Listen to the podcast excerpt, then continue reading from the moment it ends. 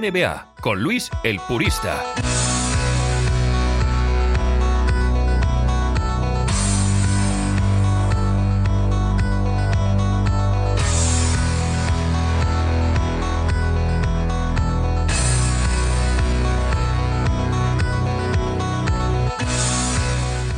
Bienvenidos, como siempre os digo, a esta que es vuestra casa, que no es otra que la casa del purista, aquí en Back to Back B2B.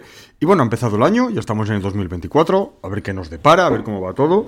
Y vamos a empezar, como siempre, primero agradeciendo a todos vosotros vuestro seguimiento. Y vamos a hablar, pues, de los comentarios que me habéis hecho estos días. Empezamos con José Vallecas, que primero nos ha felicitado el año. Dice, buenas Luis, feliz años a todos. Dice, me ha hecho mucha gracia el comentario que has hecho que los jóvenes os avasallan con comentarios. Yo soy joven, tengo 31 años, empecé a ver la NBA muy pequeño, en la última temporada de Jordan con Chicago. Pues la verdad que es que eh, no puedes tener mejor estreno que, ver a Michael Jordan eh, machacar, porque sí, machacar a Utah Jazz, porque mm, él lo hizo.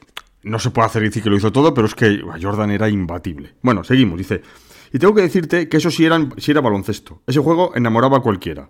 Mi opinión, lo de ahora es simplemente un show para engordar los números lo máximo posible.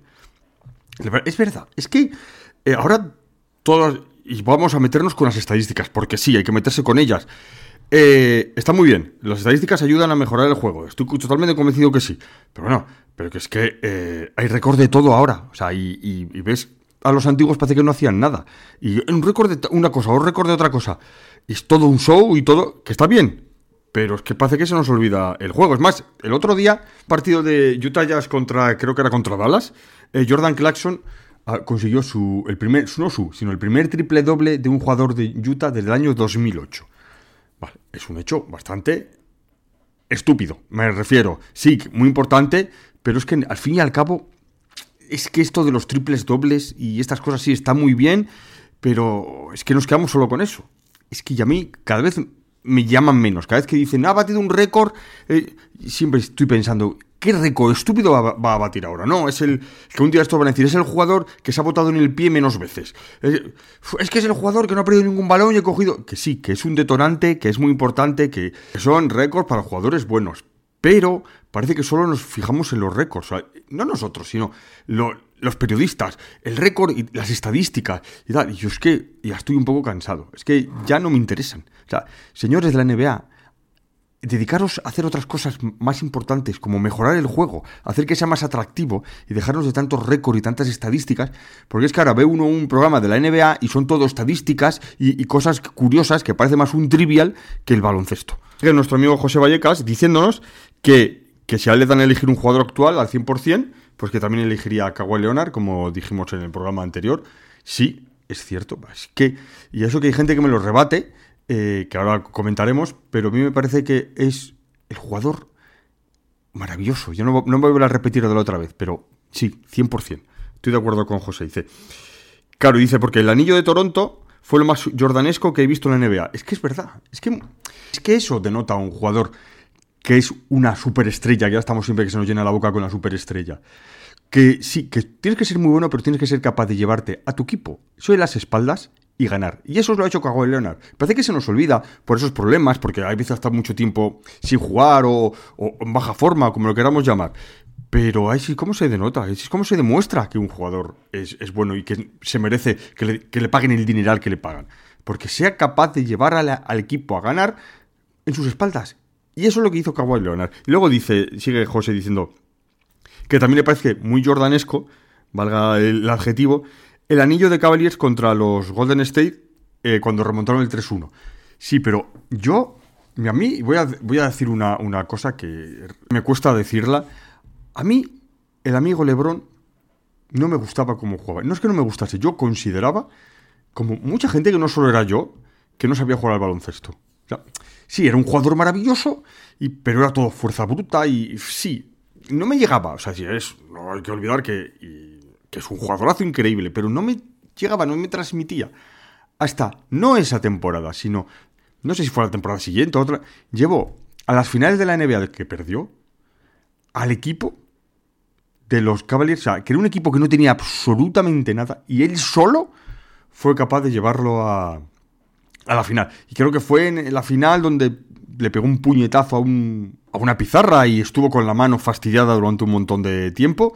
Y fue capaz de llevar el equipo hasta la final. Y luego la final la perdió estrepitosamente.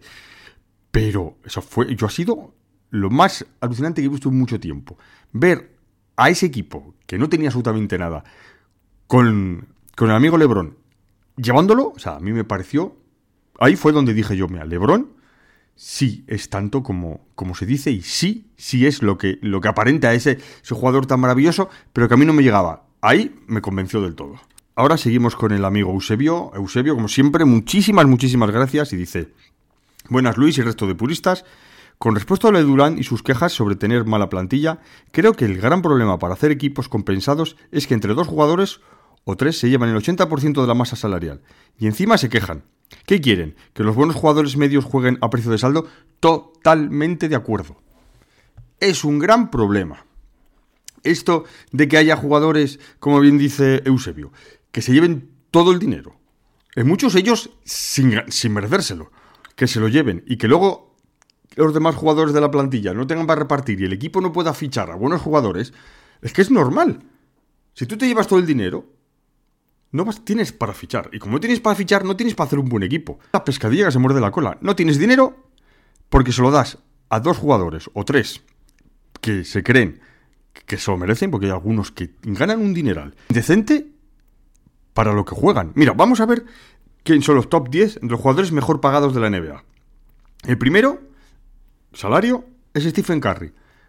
Stephen Curry, podemos decir entre todos que se lo merece. Mm, jugador que haya llevado un equipo como él, como Golden a esas cotas, se merece, o sea, es una superestrella. Ahí, de acuerdo. Segundo, Kevin Durant. Bueno, eh, eh, Stephen Curry gana 51, 51 millones, 52 millones de dólares al año. O sea, eso es, eso es indecente. Pero bueno, vale. Kevin Durant. Kevin Durant, 47 millones y medio. 47 millones Kevin Durant el jugador que tuvo que irse a otro equipo para ganar. Y, cuando, y cada vez que va a un equipo, no consigue nada, quitando cuando fueron a, los Warriors. Y tú me vas a decir que este señor se merece 47 millones. Que sí, que se merece. Que, es un buen jugador, que ya lo hemos dicho muchas veces, pero 47 millones. O sea, es una barbaridad. Tercero, LeBron James, 47 millones. LeBron James, podemos decir todo que se lo ha ganado. Cuatro anillos, con tres equipos distintos. Vale, se lo ha ganado. Luego viene Jokic, 47,6. Me parece una exageración. Jokic es un jugador maravilloso, tiene su anillo. Vale, vamos a decir, sigo pensando que es mucho dinero, pero bueno, es una superestrella. Quinto, Embiid, 47,6. O sea, Embiid es un maravilloso pivot, es un jugador espectacular, pero todavía no ha ganado nada, no ha hecho nada. Y este señor gana 47 millones. O sea, gana lo mismo que Jokic y que LeBron James y que Kevin Durant que sí, son. Yo creo que es que les dan demasiado estatus cuando todavía no han logrado nada. Yo, pensaba siempre que uno en la NBA conseguía el dinero y conseguía la, cuando conseguía llegar a su equipo a un título. Pero cuando tú no has conseguido nada, pero nada de nada, y, y ya ganas 47 millones, es que yo creo que es que se les va la olla, eh, dejándose. El, sexto, el sexto, lo del sexto es, o sea, que gana gana lo, un millón menos que Joel Embiid. Dice, 46 millones. Bradley Bill, por el amor de Dios. O sea, los que le pagaron a este señor, creo que fue Washington, ¿verdad? Le pagaron a este 46 millones de dólares al año. A Bradley Bill, pero que habían tomado ese día. ¿Qué no, o sea, es que yo no lo entiendo. O sea, ¿por qué le pagas el máximo a este señor?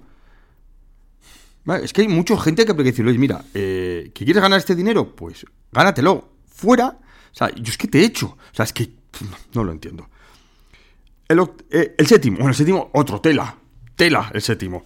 Damien Lillard, 45 millones. Damien Lillard, ¿de verdad? ¿Me estáis diciendo que este señor gana 45 millones? Damien Lillard, que no ha ganado ni ha conseguido nunca absolutamente nada aparte de tirar triples desde lejos y tocarse el reloj. Que sí, que es muy bueno. Que, se, merece un buen sueldo porque es un gran jugador. Pero el máximo, 45 millones de dólares es de los 10 mejor pagados. Pues no has conseguido nada. O sea, es que yo creo que estos caen en franquicias eh, que no consiguen nada y que quieren asegurarse un jugador bueno, porque realmente son buenos, que creen que este jugador es el que le va a hacer llegar más arriba, y, pero se les va la mano. Es que yo creo que la culpa no es de los jugadores, la culpa es del que le da el dineral. Luego sigue. Paul George. Tampoco. ¿A la edad que Paul George? ¿45 millones de dólares? Tampoco. O sea, no.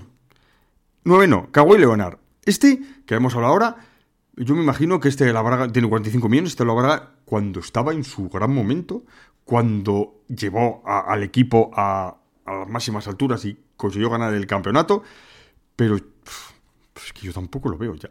Como está ahora, que ya he dicho yo que es mi jugador favorito, 100%, pero... ¿Y el décimo? Antetokounmpo, que gana lo mismo. Bueno, este ha llegado, es que no, no, precisamente no es mi jugador favorito. Ha llevado el equipo arriba y... Pero tanto dinero, es que me parece que es muchísimo dinero, es hipotecar un equipo. Y mira, imagínate ahora eh, los Bucks que tienen a Lillard y Antetokounmpo, o sea... Y encima llega Lillard ganando más dinero que Antetokounmpo cuando Lillard no ha ganado nada. O sea, me, parece una aberración. Estos sueldos que pagan en... Yo es que no sé en qué se sustenta tanto dinero... Como tanto de las audiencias televisivas. Yo es que, por eso mi mentalidad, no, tengo mentalidad de, millonario, pues porque no lo veo. No veo, no, no lo veo. No veo que cómo pueden pagar tanto dinero. Oye, eh, para ellos bien, estoy, estará muy contenta su familia y ya está, pero me parece un dineral que no, a muchos no se lo merecen. Ahora, el comentario de nuestro amigo Paco. Hola Paco, como siempre, dice, hola Luis, feliz año a todos los puristas. Perfecto. Y está, está de acuerdo, pone que está de acuerdo con Eusebio en lo de que no se puede no se puede hacer lo de eh, dos o tres jugadores llevan el 80% del presupuesto. Eh, estamos todos de acuerdo. Y luego dice que respecto a Rothman, que sí cree, pone, no tengo dudas de que podría jugar en esta época. En cancha lo recuerdo como un jugador duro, provocador, pero que no perdía los papeles, sabía adaptarse. No sería la estrella que fue, pero sí tendría cabida en, estos tiempos de show. Yo creo que sí, tendría cabida, jugaría, pero es lo que decíamos. Yo no tendría, no sería la superestrella, sobre todo porque eh, su labor, que era coger rebotes, ya se ha desvirtuado de tal manera que ya un especialista como él no, sería capaz de coger los rebotes, porque los rebotes son muy largos, porque se tira mucho desde lejos. Eh, y, bueno, y ahora con la defensa, con lo poquito que permite en la defensa, con lo aguerrido que era él me cuesta verlo, ¿eh? a mí me cuesta verlo como una superestrella. Jugar tendría, bueno, pues ha habido cada jugador en la NBA, yo creo que sí, tendría cabida y jugaría, pero no sería tan importante como, como lo fue. Y dice, eh, sigue Paco diciendo que sigue alucinado con los Thunder, que no sabe si le quedará gasolina. Yo creo, es que es la duda, es la duda. Pero ¿por qué no? Pero ¿por qué no? no hombre, igual les falta un poco de experiencia, eh, esa experiencia que les da, porque se suele decir, para ganar campeonatos primero hay que perderlos. Bueno, eh, suele ser así habitualmente, no quitando a los Chicago de, Jordan, pero bueno, que siempre estamos con Jordan, pues eh, sí, tienen que perder. Y entonces le faltará igual eh, esa, ese saber estar en los momentos dados, y, pero bueno. Yo creo que si mantienen la plantilla y no hacen muchas tonterías, eh, yo creo que podrían llegar lejos. Y ya no, ya no es este año, sino más adelante. Yo lo veo más como futuro que como presente, presente este actual. Y ahora vamos con, con, Francisco Rivas, que nos dice feliz año a todos los puristas. Y dice que le encanta mi visión del baloncesto, muchas gracias. Y dice, su credo. Un equipo de baloncesto tenía madera de campeón cuando juntaba a un base director de juego con pedigrí de All-Star y un pivo dominante. Una ecuación desfasada en el tiempo de los récords vacíos por el que ha apostado Adam Silver. Vale.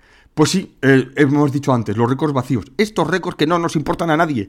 A mí me importa a mí que haya sido el jugador que haya cogido los rebotes cuando se le caían de un lado o del otro, la reflexión, la ¿De verdad? ¿Necesitamos tantas chorradas para ver un partido de baloncesto para disfrutarlo? Sí, vale, que son un, algo muy importante para los entrenadores, porque ya me acuerdo cuando yo entrenaba que solo sabíamos los puntos, los rebotes, eh, las asistencias y los balones perdidos. Ya está. Y con eso teníamos. Y sí, es una herramienta muy válida, todo lo que nos hacen ahora, y, pero a los demás, a mí, esos récords que paran, no, no sé. A mí, pues sí, el que más puntos mete, el que más rebotes, pero los demás me parecen, lo que dice Francisco muy acertadamente, récords vacíos. Y luego me, me, dice, me gustaría saber tu opinión sobre un jugador como Scotty Barnes, jugador de tercer año, que ya se vislumbra como jugador franquicia de unos Raptors sumidos en la mediocridad desde que se fue Kawhi Leonard. Vale, Scotty Barnes es buen jugador, no lo vamos a negar, pero, ay, para hacer una franquicia sobre él, es que mm, eh, los Raptors son un erial. Vamos a decirlo, que en este momento no hay por dónde cogerlo, no, hay e, no se puede decir que sea un equipo que sea de los que a uno le, lo vea porque va a esperar algo de ellos. ¿Y cuál es el problema de esta clase de jugadores? Que claro, que tienen un equipo como ese y son los mejores. Son los mejores porque tienen la calidad suficiente. ¿Qué pasa cuando se le pone la franquicia encima? Que no todos lo aguantan. Y esa es la cuestión. ¿Podrán llevar un equipo para adelante, ser capaz de, ser un jugador sobre el que construir un equipo? Pues a mí me cuesta ver a Scotty Barnes como ese jugador en el que hacer un equipo ganador. Que no se, eso no quiere decir que no sea un buen jugador, que lo es, y que se puede hacer. Pero como un primer espada, a mí me cuesta verlo. ¿eh? Y ahora, eh, el habitual José Manuel Gómez nos dice: Buenas puristas. En un podcast oí hablar de la cantidad de recursos baloncestísticos que tenía Jaime Járquez, que es jugador de Miami, eh, mexicano, ¿no? Creo, entre los cuales destacan el tiro a tablero. ¿Crees, Luis, que ese tiro a tabla forma parte de los principios del purismo? Pues sí, totalmente. Yo recuerdo la época de jugador, la época de entrenador, que el tiro a tabla era un tiro que decías, aquí se tira para asegurar. Desde los costados, es que no se me olvidará nunca. Es que me estaba acordando ahora del primer entrenamiento que hice sobre eso, que me dieron, que, el entrenador me dijo, mira Luis, desde este lado del campo, para tirar es mucho más fácil tirar a tablero que al aro. Tiras a tablero y le das ahí en esa parte, apuntas ahí, pum, y entra. Y es verdad. Y yo eh, me estaba también recordando a un jugador que jugó en el Barcelona, que era muy buen jugador, que era Piculín Ortiz, puertorriqueño, si no me confundo, que las metía todas a, tableros. Y es un tiro que se ha perdido. Y yo no sé el por qué. No, no sé, es como, como si fuese a hacer trampas. Que muchas veces dicen, vaya, ha tirado tablero, vaya tablero, ha tirado tablero. Pues sí, pues ha tirado tablero. Sí, ¿y qué? Hombre, un triple a tablero, o sea, todos sabemos que un triple a tablero es porque le has dado una pedrada y has tenido una suerte que ha entrado. Pero un tiro desde, desde las esquinas, perfectamente. O sea, es que es que hay donde hay que tirar. Pero ¿qué pasa? Que ahora, pues bueno, es como si fuese de mal jugador. Ah, tira tablero. Ya. Pues a mí. Hay muchas cosas que se han perdido de, antes, como los pivots. Pues claro, que antes, que se me ha olvidado decir, me ha olvidado decir del comentario que nos ha hecho Francisco.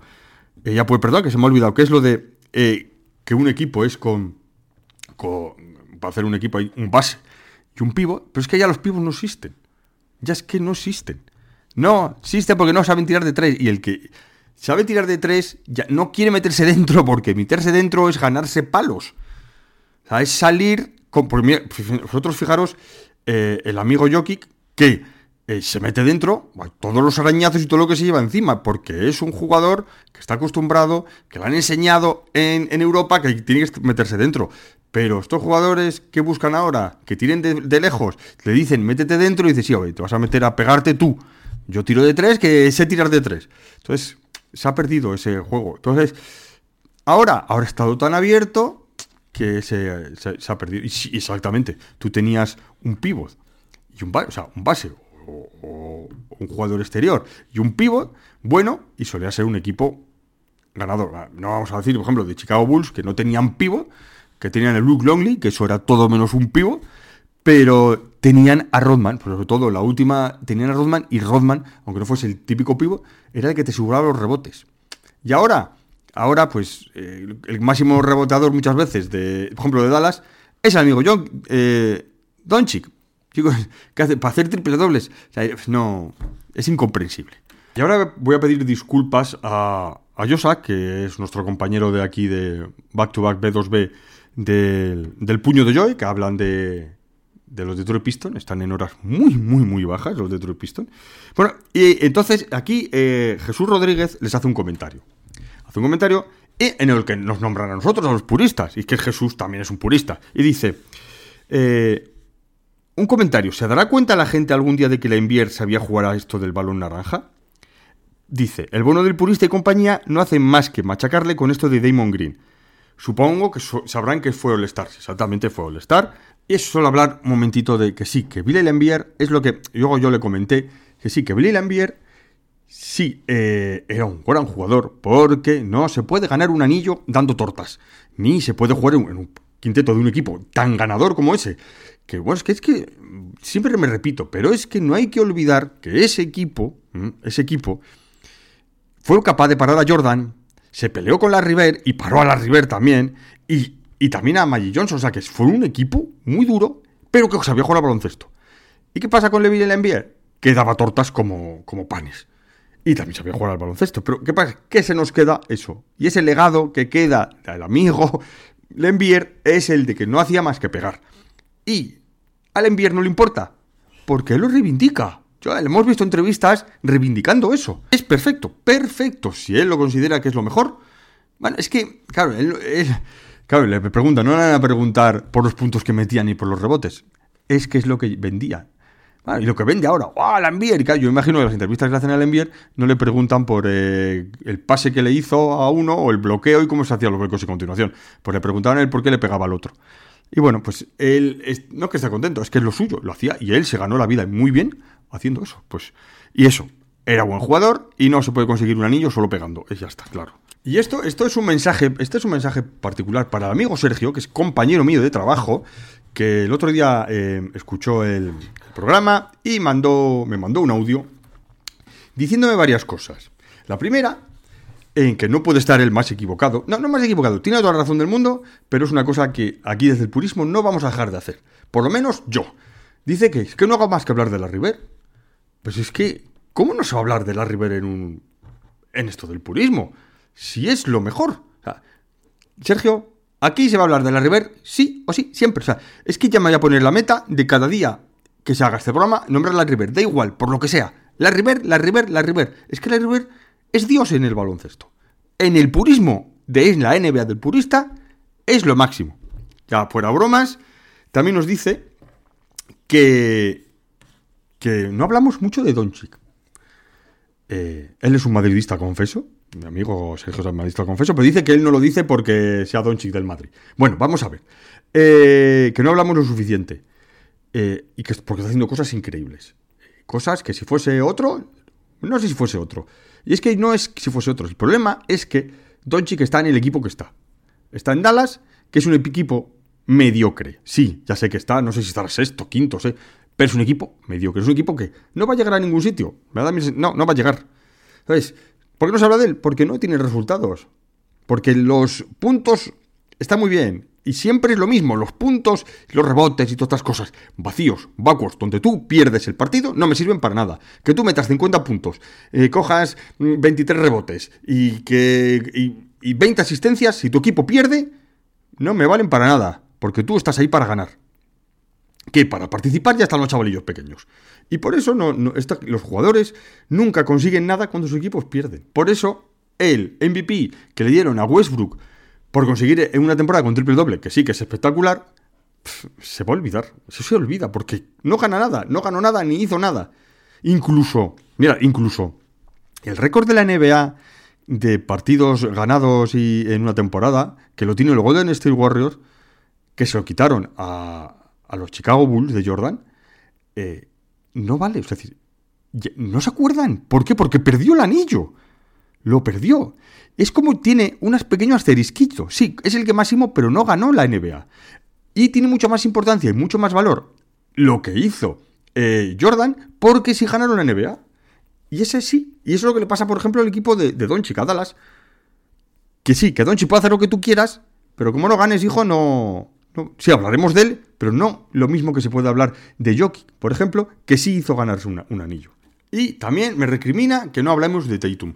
Pues la verdad que es eh, además, es que acabo de ver hace poco, ah, hace poco no, hace un ratito, el, partido era eh, contra los Pacers, creo que sí, contra los Pacers, que realmente eh, él ha sido un bestia, es una bestialidad, y es un jugador muy bueno, no lo vamos a descubrir ahora, a pero siempre me da sensación de que en los momentos importantes me va a fallar. No sé, es la sensación, igual estoy totalmente equivocado, y me calla la boca, y la próxima y, gana la NBA porque van encarrilados, porque es el mejor equipo.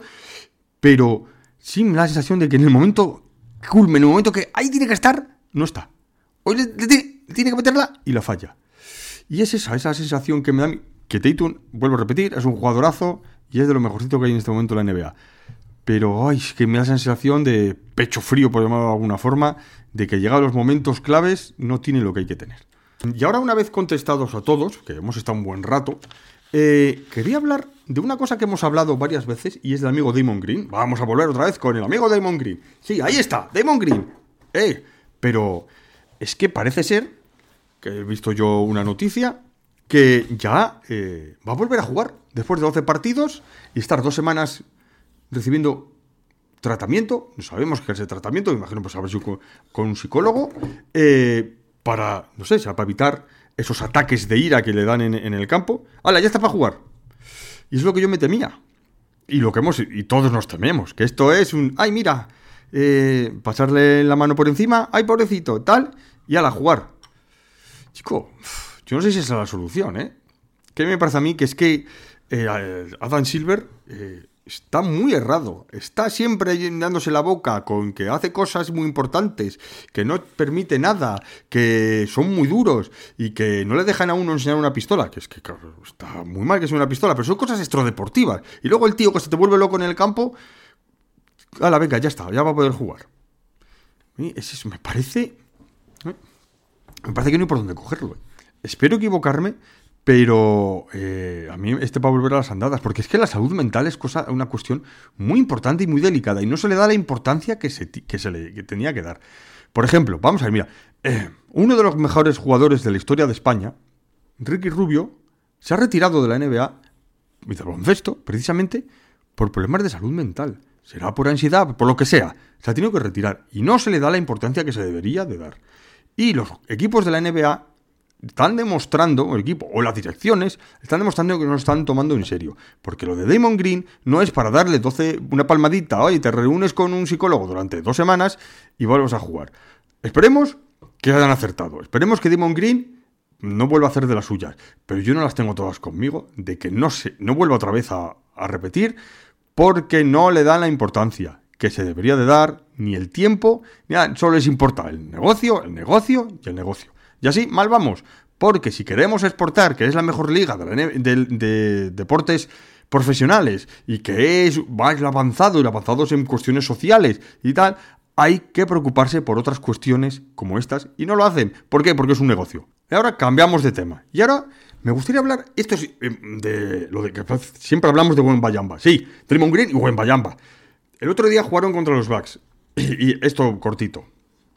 Y ya he oído, ya he visto mensajes de gente diciendo que guau, que se lo comió el amigo Antetokounmpo y ah, es que este es el verdadero em, unicornio. cojones con los unicornios ya.